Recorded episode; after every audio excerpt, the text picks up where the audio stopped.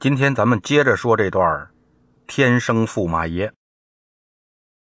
说云罗公主回娘家，说是呢去三天，但走了之后可就没回来。一晃两年，安大业听了翠娘的劝，想去考个功名。乡试，他顺利考了个举人。这一天呢。正准备动身去考会试，没成想异香扑鼻，这公主又回来了。这可把安大业高兴坏了，东西也不收拾了，奔着东院就跑。他上了阁楼一看呐，公主果然是已经在屋里面坐着了。哎呦喂，你可算回来了！走的时候说是三天。这都两年多了，你才回来，我以为你不回来了呢。你可想死我喽！公主啊，摇摇头，哎，我忘了跟你说了。我说的三天呢，那是天上的时间。天上一天，地上一年呢。我这还没到三天呢嘛，两天半我就回来了。哎，成成成成，回来就成啊。我是真怕你不回来了，这两年你没在呀，我也没闲着。你猜怎么着？我中了个举人啊！这两年大气怎么样啊？挺健康的吧？健康健康，身体倍儿棒，吃嘛嘛香啊，都会说话了。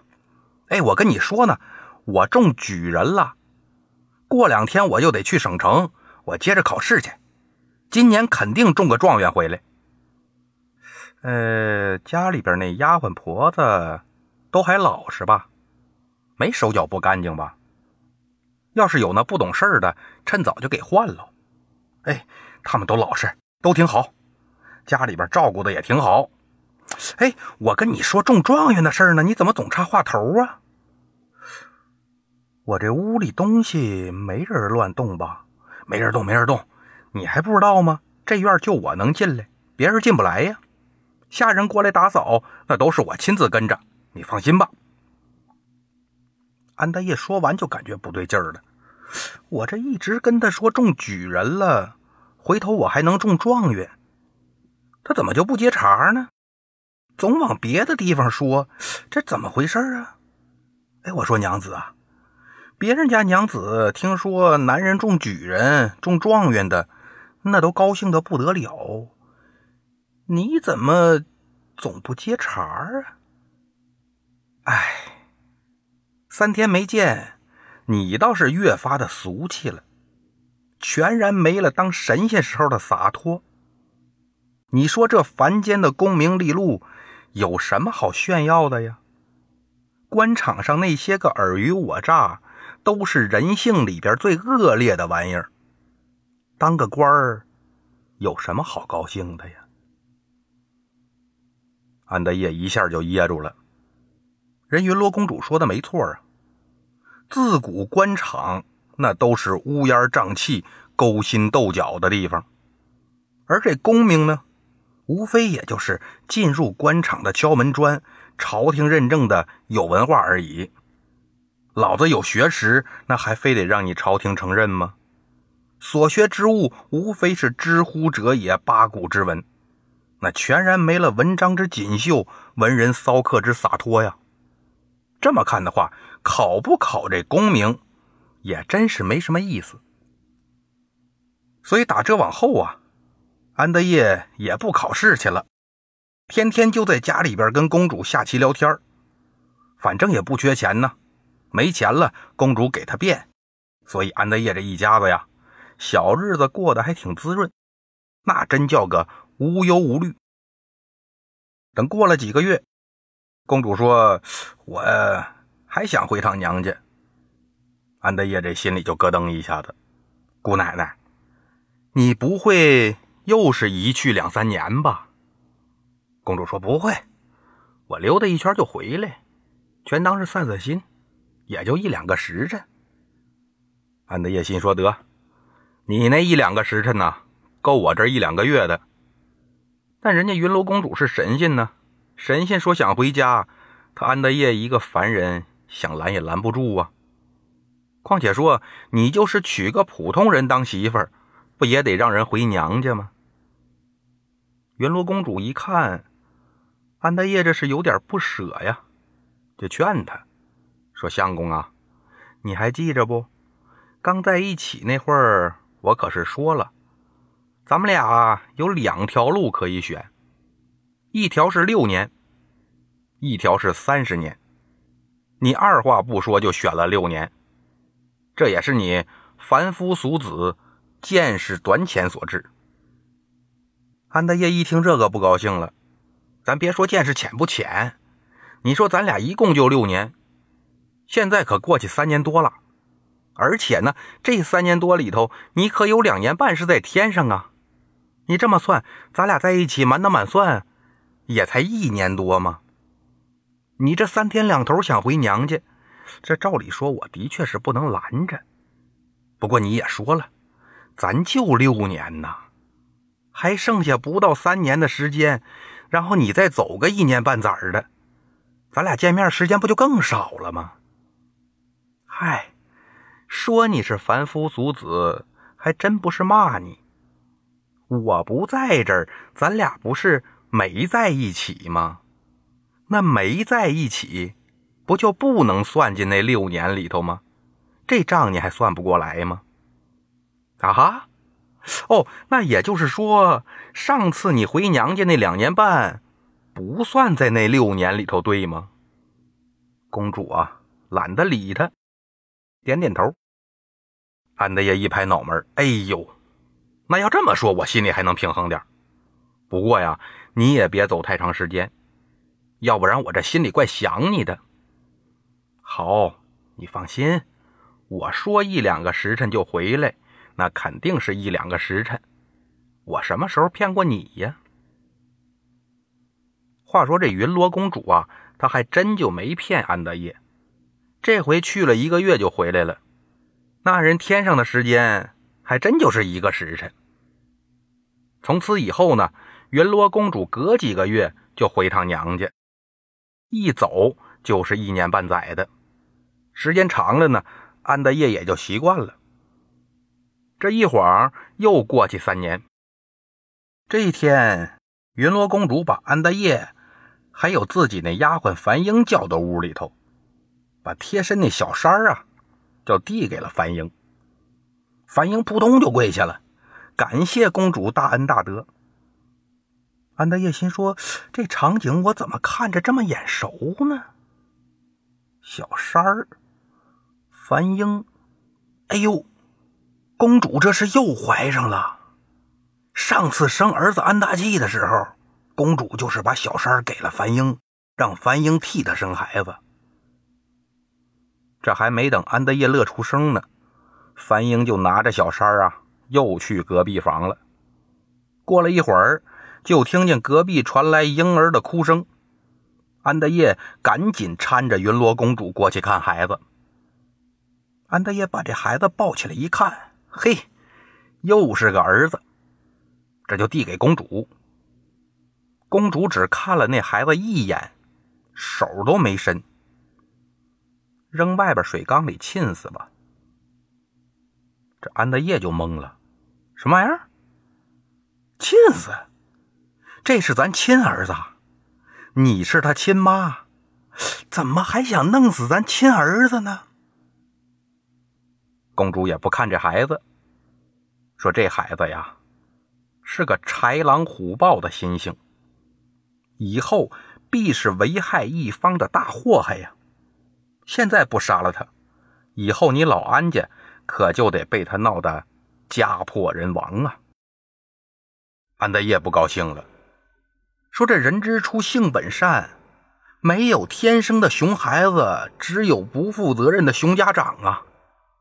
只要咱好好教他，他就算坏，那还能坏到哪儿去呀？有道是‘子不教，父之过’，你别管了，以后我管，我就不信管不好他。”云罗公主一看安德业急了，把眼睛一闭，掐着指头一算，叹了口气：“哎，这孩子还真是个天生的混世魔王啊！我刚才又算了一下，倒是有个方法能管住他，但是啊，他总是要祸害你老安家六七年，六七年就六七年，怎么说也是条人命，可不能随随便便就弄死。行吧，那既然你豁得出去。”我也就没话说了，毕竟啊，我几年以后就得回去了，最后遭罪的还是你。你在天上当神仙也当得够安稳的，正好让你多经受一些人间的磨难，以后回去了也能改改你的心性。甭说以后不以后的，反正现在这孩子得留着。老大的名是你取的，老二这名啊也你来吧。安德业心说：“老大叫安德气，跟我犯一个字儿长得跟兄弟俩似的。我也不差再多个兄弟了。”云罗公主想都没想，叫可气吧。嘿，你别说，这名还真不错，大气呀，那是必成大器；可气呢，是可以成器。他们兄弟俩犯一个气字儿也省得让别人误会我跟老大是兄弟。公主扑哧就乐了。相公啊，你理解错了，可是可以的可，弃呢是抛弃的弃。安德业咧着大嘴正乐呢，听公主这么一说，一张大嘴直接定格了，心说这老娘们到底是不是神仙呢？心眼怎么这么歪呢？又一想，我就别正经了，本来他都想把孩子弄死了，这现在留下了。别再因为个名让公主不高兴。只要不杀孩子，你叫阿猫阿狗都行。等这安可气到了三岁，云罗公主把安德业叫过来了，说：“相公，我又想回娘家了，但回去之前呢，有个非常重要的事儿，我得嘱咐你。啊啊，那娘子你说什么事儿？你可记着。”等可气五岁的时候，你得去找一户姓侯的人家。他们家呢有个女儿，这女儿右边肋下有个小肉瘤。这女孩呢就是可气的媳妇儿。到时候你别管这老侯家门第如何，跟咱家是否般配，都得让可气跟老侯家的女儿成亲。只有这样，才能避免可气。日后危害一方啊！行行行，那我记住了。你记住了没用，拿笔记下来，省得再忘了。行，那我拿笔记下来。安德业把这纸笔拿出来，把公主的嘱咐写下来。写完就觉着不对劲儿啊！娘子，这可气今年才三岁呀，你嘱咐这事儿是两年以后的事儿啊。你今儿告诉我干什么呀？你自己算算日子呗。算日子，我算什么日子呀？六年呢。安德烈恍然大悟啊！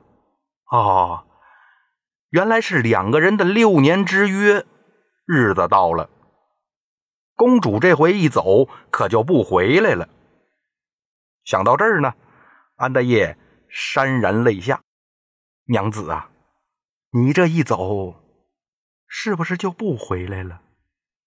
你是神仙，就不能想想办法吗？命数如此，我也没有办法。两个人抱着哭了一天，等到晚上，公主就带着十来个丫鬟飞走了，从此可再就没回来。公主走的这年。老大安的气是十岁，老二安可气三岁。不过呢，这安的气虽然才十岁，已经是个秀才了，也只能说是安德业的基因优良。安德气随他爹，读书是出奇的有天分，一目十行，过目不忘的，说的就是他。眼瞅着再过两年，可就能中举人了，到时候。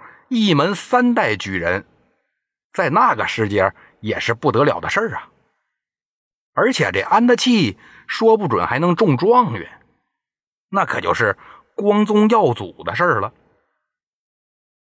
那么说，安德业中了举人之后，公主不还呲的他俗吗？怎么到了儿子安德器这儿，就让考功名了呢？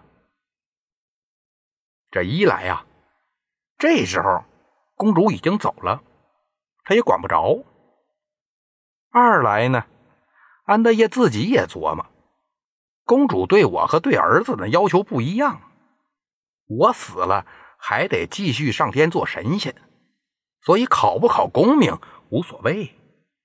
但老大出生的时候，公主可说了：“说这孩子以后必成大器。成大器什么意思？那不就得考功名当官吗？也就是说，自打安大器出生，也就是说，自打安大器出生，公主就已经给指好道了，那得考功名。安大器呢，倒是不让人操心，但这安可气可就不行了。”你要说安大器是安德业基因遗传，那安可气就是基因突变。老话说“三岁看到老”，安可气这一年整三岁呀。甭跟安德业比，安德业打生下来就会说话，会背四书五经，他就是跟他哥安德器比，那也比不了。安德器三岁的时候都会背唐诗了，安可气呢，你甭说唐诗了。三字经都不会，看见书就犯困，追着屁股后头盯着，那都没有用，就是不爱读书。但你说撒尿和泥、放屁崩坑这些，那是安可气的最爱。安德业一看这老二不上进，他也挺愁得慌。但转念一想，哪儿那么好的命啊？俩儿子都上进，啊，人不就这样吗？有好就得有坏，有顺当就得有阻碍，顺其自然吧。等又过了两年，安德器十二岁，离家又去考会试。安可气呢，五岁，还是不读书。不仅不读书，他连自己名都不会写。老大走了之后，安德业看着这家里的老二啊。老大走了之后，安德业看着在家这老二，心说：“这孩子以后可咋整啊？”正犯愁呢，突然想起来了，公主走之前不是说了吗？等安可气五岁的时候，得给他说门亲事啊。亲家姓侯，女儿左肋下有个小肉瘤。那公主安排这事儿肯定有她的道理，没准说好了亲事，这孩子性情就变了呢。对，我得赶紧给这孩子说亲。这一撒出风去，整个卢龙县的媒婆都来了。老安家谁不知道啊？两代举人，眼瞅着这第三代马上就考上举人了，以后说不准还是个状元。他们家是既不差钱儿，又有学识有地位啊，这谁不上赶子找啊？但安德业把这条件一说。媒婆可就犯了难了，说：“安老爷，您这要求也太苛刻了。但是人主家说话了，再苛刻，他不也得找吗？你别说，最后还真找着了。但跟安德业一回复啊，安德业也犯愁了。怎么呢？因为这老侯家住在城隍庙后头。”那是出了名的贫民窟啊！你说没钱也就算了，人还不上进，天天是游手好闲，是满街闲逛啊，净干些个打瞎子、骂哑巴、小偷小摸的事儿。一日三餐，有钱就吃，没钱就饿着。前几天呢，这老侯刚生了个女儿，左肋下有个小肉瘤。媒婆呢就劝安德业：“安老爷。”您家这门第找这么个亲家可不露脸，要不这么着，我们再给您找找；要不这么着，我们再给您找找别家算了。安德业一咬牙一跺脚，不找了，就他了。好了，今天的故事就到这里了，咱们下期再见。